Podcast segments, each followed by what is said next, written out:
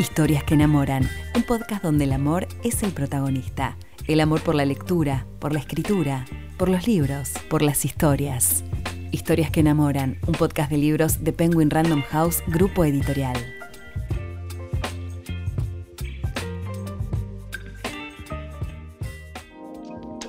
Mi nombre es Lucía, soy lectora, fanática de las historias y los libros y host de este podcast.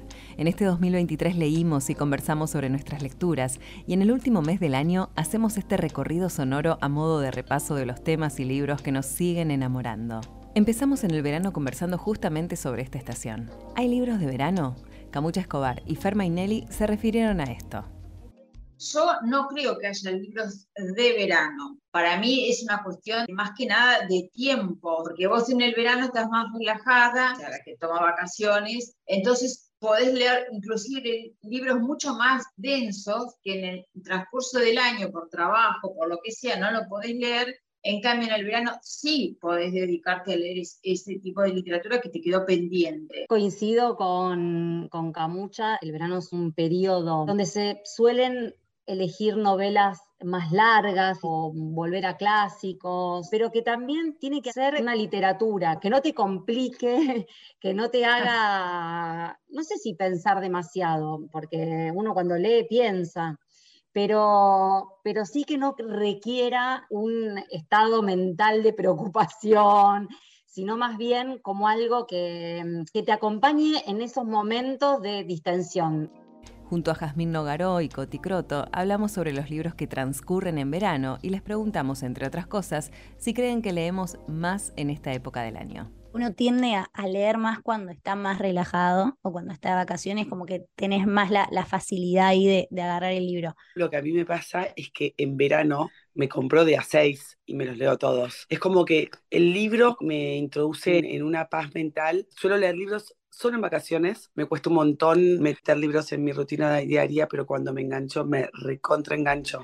Nos encontramos también con Gaby Exilart y Andrea Milano, que nos hicieron recomendaciones de lecturas para el verano. Bueno, yo para recomendar como una lectura que en mi caso siempre conmueve, me hace viajar y me hace replantear un montón de, situaciones y que nos cuenta sobre temas universales, cualquier libro de Isabel Allende, con ese realismo mágico que ella siempre introduce en sus novelas. Y también para, me parece que está bueno para el inicio del año, incursionar un poco lo que tiene que ver con la astrología, ¿no? Yo también estoy leyendo a Jimena Latorre, las predicciones y el manual para ir entendiendo un poco mi carta natal y todo eso, así que también es una lectura buena para el verano. Bueno, voy a, mencionar Violeta de Isabel Allende, yo lo leí, bueno, qué decir, ¿no? De la autora, de su estilo, de su pluma, logra transportante a esa magia, ¿no? Que, tiene ella para narrar, y sobre todo en esta historia que, logra entrelazar en un intervalo de, de 100 años a la Violeta que nace en medio de, la gripe española y a esta Violeta que le escribe una carta a su nieto Camilo y que termina muriendo en la pandemia de COVID, ¿no? Y en medio de esas dos tragedias, con un siglo de diferencia, Isabel nos cuenta una historia maravillosa a la que ya nos tiene acostumbradas. En el mes de febrero hablamos sobre el amor. Hicimos un repaso por las autoras románticas clásicas junto a Gabriela Margal y Gachi Santone un clásico es un texto que puede tener 200, 300, 400, mil años de, antigüedad, 2000 años de antigüedad, y nos sigue hablando en el presente. Cuando me preguntaba en una clásica que a mí me haya pegado, no, más allá de Luisa Mayel con, con sus mujercitas, que creo que fue la primera que yo leo romántica en mi vida, pero después cuando llegas a esos personajes de la Austen, realmente hay, y eso que también me acuerdo haberlo leído muy joven, de adolescente, realmente te pegan mucho y con la vida vas entendiendo por qué, ¿no? La escritora Silvina Rufo y la editora Soledad Di Luca se refirieron a las románticas contemporáneas. Para mí una historia de amor contemporánea tiene que tener de todo. Una buena trama, consistente, atrapante, creíble, personajes reales en donde puedo sentirme con alguno de ellos, con alguno de esos personajes identificada. Coincido con Silvina en que las cosas que le pasen a, esa, a esos protagonistas, a esa pareja, sean cosas que en los cuales las lectoras y los lectores se puedan sentir reconocidos, no necesariamente en toda la historia, pero que en algún punto sientan eso me pasó a mí, También me gusta cuando los diálogos son como potentes, hay veces que en esos diálogos también se va gestando ese amor, en diálogos muy picantes o como muy ingeniosos, que desde el lenguaje también se va construyendo ese amor. Y también hablamos de desamor con Dalia Walker, Mercedes Romero Russo y Carla Quevedo sobre cómo se escribe el amor ahora. Creo que las historias que se cuentan son historias donde las cosas no salen bien o no salen como esperábamos, ¿no? Al final lo mejor es lo que pasa, pero creo que lo que hay en común de las historias de antes y las historias de ahora son los desafíos y las imposibilidades, las cosas que hay que vencer para, para salir adelante. Pero lo que yo siento es que tiene mucho más que ver con algo real y más cercano y no tanto con la historia de una princesa, menos arquetípico y más real, más una mina que está acá en la tierra viviendo mm, la vida diaria. Sí, algo que siento es que el lector siempre tiene la intención de, encontrar algo que suponga transformación. Hay muchos tipos de trama, pero básicamente la, la trama que subsiste es un personaje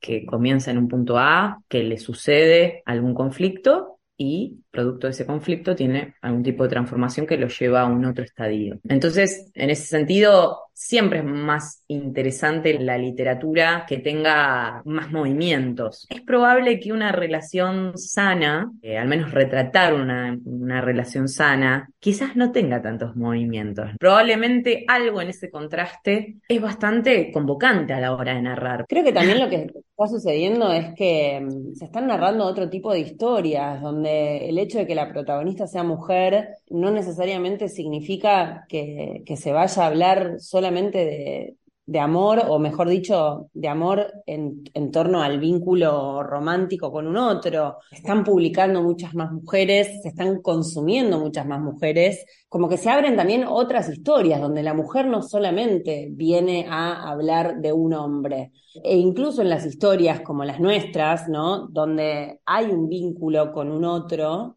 en este caso es justo con, tres hombres, pero bueno, podría ser con otra mujer, digo, podría ser un vínculo romántico, pero donde también se, se hablan de otras cosas, la mujer como un ser deseante, que tiene objetivos que cumplir, que no necesariamente tienen que ver con esto, esperar a que un otro venga a salvarte. En el mes de la mujer nos propusimos homenajear a las mujeres que escribieron porque estaban hartas conversamos con mujeres que escriben sobre mujeres. Hablamos de las pioneras, junto a María Rosa Lojo y Laura Ramos. Bueno, a mí las autoras que más me interesan son las hermanas Bronté, porque me parece que en esa tríada eh, de alguna manera condensan tres vertientes de escritura muy diferentes entre sí, aunque se las suela aunar, y se vinculan con la escritura actual a la vez. Charlotte Bronté escribía justamente desde la sangre, desde la pasión. Ella, por medio de los libros, saltó su, su condición social. Charlotte Bronté interpela al lector y habla en primera persona y es la que hace que nos meta en el horror y en la necrofilia de su género. Bueno, si vamos al siglo XIX argentino, eh, existieron estas mujeres que desde sus recursos y desde una tradición más estrecha, eran personas que escribían en un país colonial, eh, donde se veía muy mal la intromisión femenina en los asuntos de la pluma y de la vida pública, pero sin embargo Juana Manuela Gorriti, Eduarda Mancilla, la misma Mariquita Sánchez de Thompson, gran escritora de cartas que han quedado y por las cuales podemos asomarnos a un mundo muy rico y muy aventurero también. Bueno, estas mujeres forman nuestro legado. Con Pepita Sandwich y Graciela Ramos hablamos de las autoras clásicas que conquistaron ambientes machistas. Maitena, en el mundo de la historieta argentina, creo que fue una de las primeras mujeres en ser muy popular y yo ahí me di cuenta que podía hacer cómics, ¿no? Porque si no hubiera visto otra mujer quizás haciendo eso, por ahí lo hubiera descartado o no me hubiera imaginado que podía hacer eso como un trabajo. Pero hay un montón de otras mujeres que no son conocidas en la historia y que han participado de la misma manera para que nuestra historia, que todavía nos debemos un montón, se siga construyendo. Cada 23 de abril celebramos el Día del Libro y por eso durante este mes conversamos sobre escribir y leer. Agustina Gómez Orfila y Rosario Llanarte se refirieron a sus procesos creativos.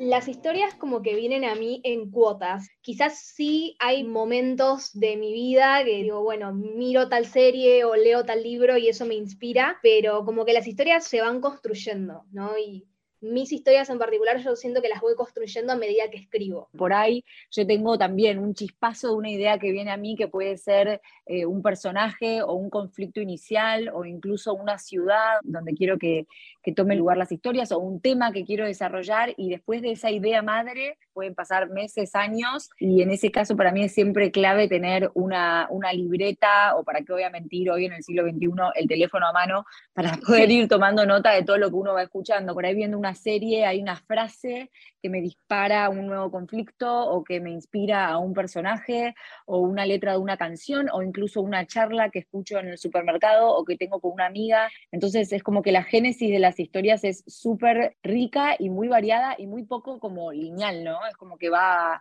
va tomando cuerpo, digamos, la historia, nutriéndose de todos estos mundos. Con Lolita Campos y Daphne Schilling hablamos sobre hacer libros. La catarsis es buena pero es desorganizada. Y yo siento que esos son mis libros y mis procesos creativos. Es algo muy desorganizado donde yo escribo por todas partes, en diarios, en blog de notas, en papelitos y de pronto digo, hay un montón de información y está colapsado. Me siento yo colapsada por adentro con una información que ya desborda como una olla hirviendo y que le empieza a salir agua y como que le tengo que bajar la intensidad para que afloje.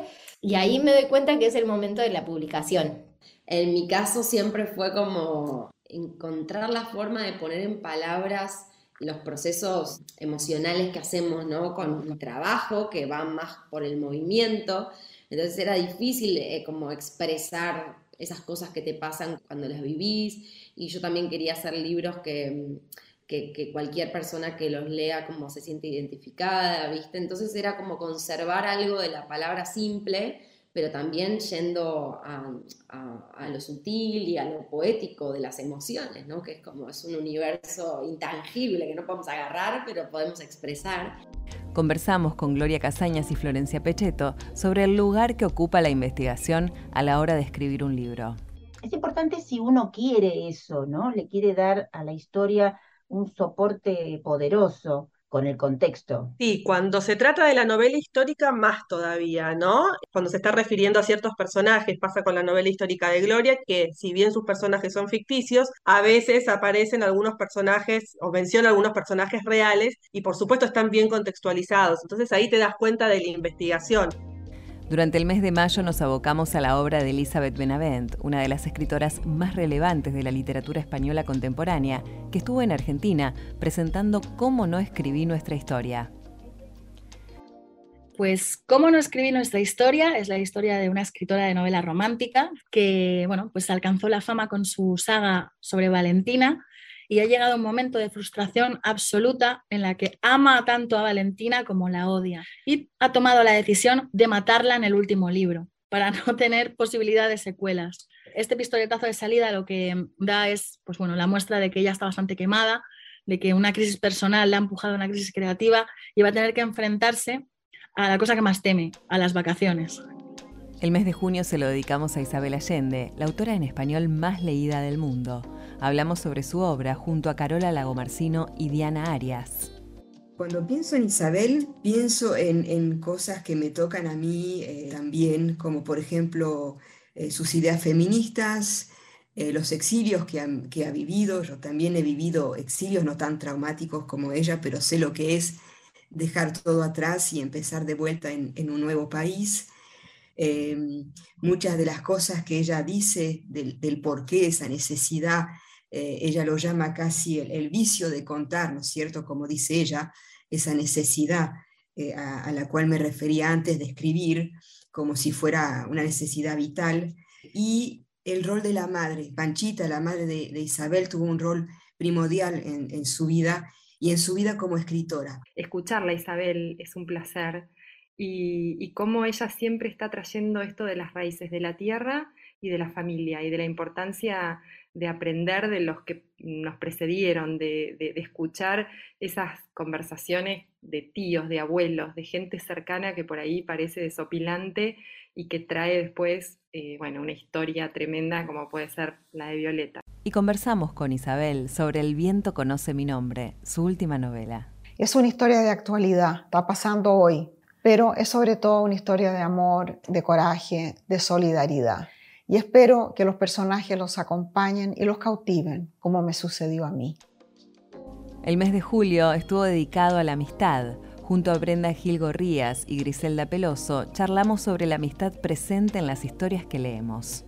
Si hay un libro que representa la amistad es El baile de las luciérnagas, porque, bueno, ellas son mejores amigas casi de toda la vida, tienen una amistad súper fuerte, duradera, sólida, eh, que se apoyan pase lo que pase, así que ese para mí es el principal. Luego, por supuesto, hay un montón más. Opino lo mismo que Bren, el baile de las luciérnagas te hace pasear por una amistad de 30 años, una amistad que arranca con 14 años, que una veces dice la adolescencia que es tan complicada, ¿no? Para forzar por ahí un vínculo que sea tan eterno. Una amistad que, además de esas tres décadas que atraviesan las dos protagonistas, que son mujeres, te llevan y te, te remiten a la historia de ese momento.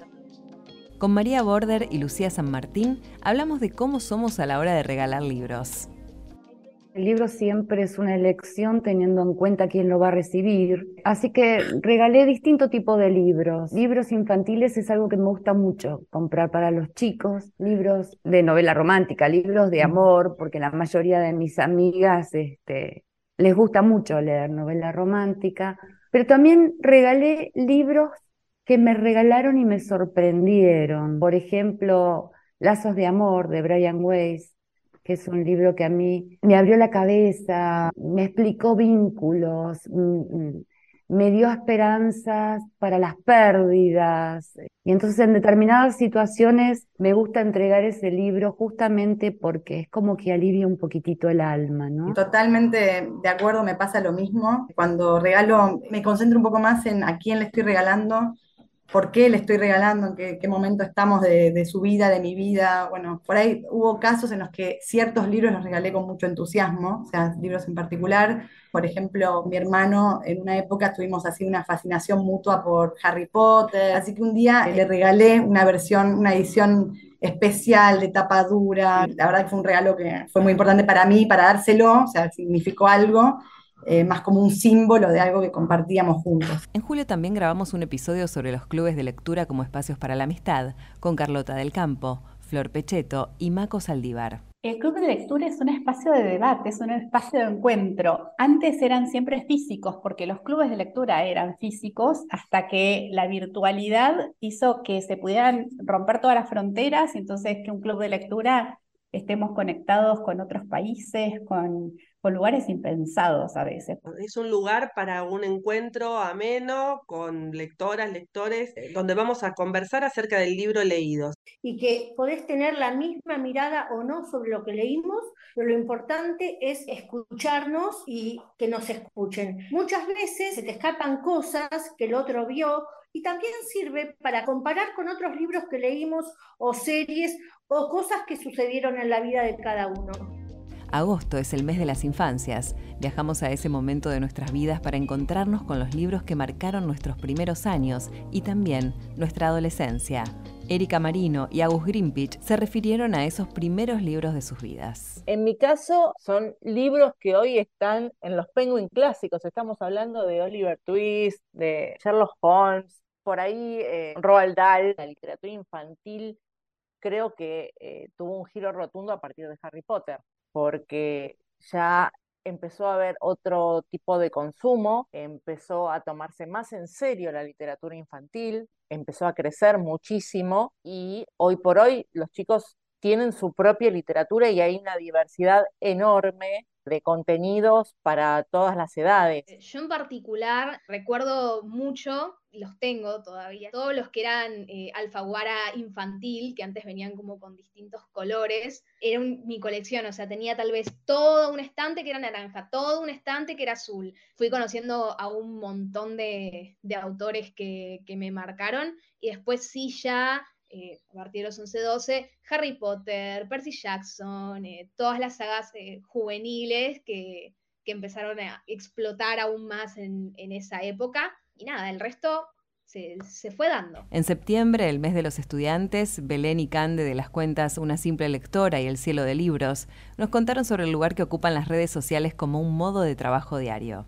Ay, yo no sé si tomarlo como un trabajo, es como que la cuenta está ahí siempre y, y no sé, todo el tiempo necesito estar y co- compartir lo que estoy leyendo, mirar lo que los otros están leyendo, ir compartiendo como que nace, o sea, simplemente, no sé, es Claro, parte de mi... es como, claro, exactamente, es como parte de, de la rutina del día. Muchas veces Claro. cuando comento que estoy en Instagram y muestro lo que hago, por ahí a familiares o amigos que no están tan metidos en el mundo me dicen, ay, pero es como un trabajo. Y yo nunca lo siento así. Por más que le, le dedico muchas horas de mi tiempo, es como, sí, es parte de la rutina ya. Es como necesario. No, no puedo arrancar un libro y no contarle a la gente, chicos, arranqué un libro y lo estoy amando. También hablamos con Buera y Almendra sobre las comunidades de lectura juveniles. A mí me pasó de, de estar del otro lado. Cuando era más chica consumí un montón de, de videos en YouTube y de gente hablando de libros. Entonces como que tengo el sentimiento de ver a la otra persona hablar y es como estar diciendo, ay, sí, tal cual, me pasó lo mismo con este libro, o, o sí, este libro me pareció malísimo, o no sé. Me pasó de, de- de consumir el contenido y de sentir una cercanía con la persona que hablaba. Entonces yo creo que desde ahora que estoy del otro lado, se genera primero inevitablemente eso y también que ahora, que antes no, que era solamente YouTube, tenés el día a día en las redes sociales. Sí, yo creo que es eso que dice Almen, de mucho del día a día, de mucho diálogo, mucha ida y vuelta. Creo que también es importante ser lo más honesta posible a la hora de recomendar un libro, no recomendar por recomendar. Creo que esas dos cosas son claves. Al mes de octubre se lo dedicamos a las madres. Conversamos con Rosario Llanarte y Cecilia Di Gregorio sobre las características de las madres de sus historias. Son madres reales, porque son madres que yo fui tomando de la vida real. Son, son madres que están inspiradas en, mis abuelas, en mis amigas, en mi propia madre. Yo misma como madre estoy ahí reflejada en, en las madres que, que invento, digamos, en las madres que creo. Tienen un poco de cada una de nosotras. Me di cuenta que las madres de mi libro son bastante horroríficas, lo cual es muy loco porque yo tengo una excelente relación con mi madre, soy madre también y disfruto un montón de la experiencia de la maternidad, obviamente con todas las ambivalencias que trae, pero fue como ponerme a pensar las madres de mis libros y decir, wow, como que todas tienen bastantes, bastantes carencias emocionales. Además, durante este mes conocimos El vuelo de la libélula, la nueva novela de Gabriela Exilart, y tuvimos la oportunidad de hablar con la escritora y con su hijo, su primer lector. Yo siempre termino de escribir y después le doy lo que tengo terminado. Obviamente escucho sus sugerencias, sus correcciones, eh, sus opiniones. Él, es bastante crítico y objetivo y hay libros que quizás no le han gustado tanto, eh, me lo ha dicho. Pero bueno, por lo general yo le doy cuando el producto está terminado. Sí, sí, eh, me da eh, el anillado con, con las fotocopias y bueno, eh, agarro el, lápiz y me gusta ser bastante crítico, porque bueno, también tenemos distintos puntos de vista y capaz si, si a mí me, surge algo, le digo, mira, capaz esto se podría cambiar, o, pero bueno, está buena esa, esa corrección que, que después a veces cuando ya están publicados y eso los vuelvo a leer, ahora estoy releyendo el último y nada, está, está bueno eso. En el mes de noviembre nos abocamos a la obra de Vanessa Monfort, una de las voces más destacadas de la literatura española contemporánea. Conversamos con Jazmín Nogaró y Camila Lemos sobre Mujeres que compran flores, su novela más exitosa. Esta historia me parece que está construida para empatizar, no solo para que el lector empatice con los personajes, sino como para que el lector pueda salir del libro y empatizar con lo que está atravesando y con lo que está atravesando con la gente cuando mira para los costados, ¿no? O sea, específicamente sus amigas, sus pares, porque todas las personajes de este libro son mujeres que mujeres son. Entonces es, es muy difícil alejarte de lo que está planteando el libro. Esa sinergia que se provoca cuando una está en un grupo de mujeres, esa cosa de decir, me quisiera quedar a vivir en este momento para siempre, en estas risas, en esta, en esta charla, ¿no? En esta complicidad de entender por lo que la otra está pasando, creo que ahí está la magia para mí de la amistad, de la fuerza de la amistad, de, del poder conversar con tus pares en ese sentido de, de, todo lo que te pasa, desde hormonalmente hasta con un montón de temas. Creo que justamente todo eso es lo que a mí puntualmente me, me atrapó un montón de la historia y encontrarte como en esos pequeños lugares donde alguna vez estuviste parada, seguramente. También tuvimos una charla junto a Vanessa Monfort sobre su nuevo libro, La Hermandad de las Malas Hijas. Es una historia que pone a dialogar dos generaciones de mujeres, de madres e hijas. Madres de la edad de nuestras madres, hijas de nuestra edad y un hijo, porque hay que decir que está Gabriel, son tres mujeres y un hombre, pero siempre dicen que fue una más. Ellos se conocen desde que eran pequeños y jugaban en la Plaza de Oriente de Madrid y eh, uno de ellos localiza a los demás después de 20 años, más o menos se ha sido la pista por Facebook, porque parece ser que sus madres que siguen viviendo en la misma plaza han podido meterse en un buen lío. Entonces, hay un misterio de fondo que les va a servir casi ya no como excusa, sino que igual que cuando eran pequeños jugaban a resolver misterios por la plaza como los cinco de Enid Blyton, pues esta vez el misterio es real, pero de alguna manera, como van a tener que espiar a sus madres, van a acabar volviendo a conocer o a reconocer a sus madres quiénes fueron, qué enigmas del pasado las unieron y cuáles son sus deseos y su realidad actual en esta etapa de la vida y su relación con ellas. En diciembre conocimos la nueva novela de Cristina Pérez, Tiempo de Renacer. Tiempo de Renacer es un viaje en el tiempo, pero más que nada es una experiencia que si tuviera que explicarla con los géneros de la literatura diría que es un thriller psíquico porque nos mete en el mundo de las regresiones a las vidas pasadas, una historia actual y una historia que nos lleva a uno de los más extraordinarios momentos que haya vivido la humanidad, que es el Renacimiento, a través de la búsqueda de una mujer icónica a la que todos conocemos y a la que todos desconocemos, que por algún misterio bastante extraño, a pesar de ser tan trascendente su rostro para todos nosotros en el presente, su biografía es incompleta. Es un rostro que conocemos todos. Y por lo que pude descubrir a lo largo de la elaboración de este libro, es no solamente un cuadro, sino una mujer a la que muchos cuando encuentran, muchas mujeres cuando encuentran, la ven como a un espejo. Entonces, también puede ser una novela histórica y al mismo tiempo una novela fantástica. De manera tal que eh, esa especie de, encrucijada entre lo fantástico, lo real y lo histórico, me parece que nos permite un descubrimiento eh, de un personaje del pasado, pero también descubrirnos a nosotros mismos, porque nos hace pensar sobre quiénes somos cada uno a través de la búsqueda de esta protagonista que intenta saber quién es ella en los confines de las preguntas de su inconsciente. Historias que enamoran es un podcast de Penguin Random House, grupo editorial. Todos los libros que mencionamos en este episodio podés encontrarlos en penguinlibros.com.ar.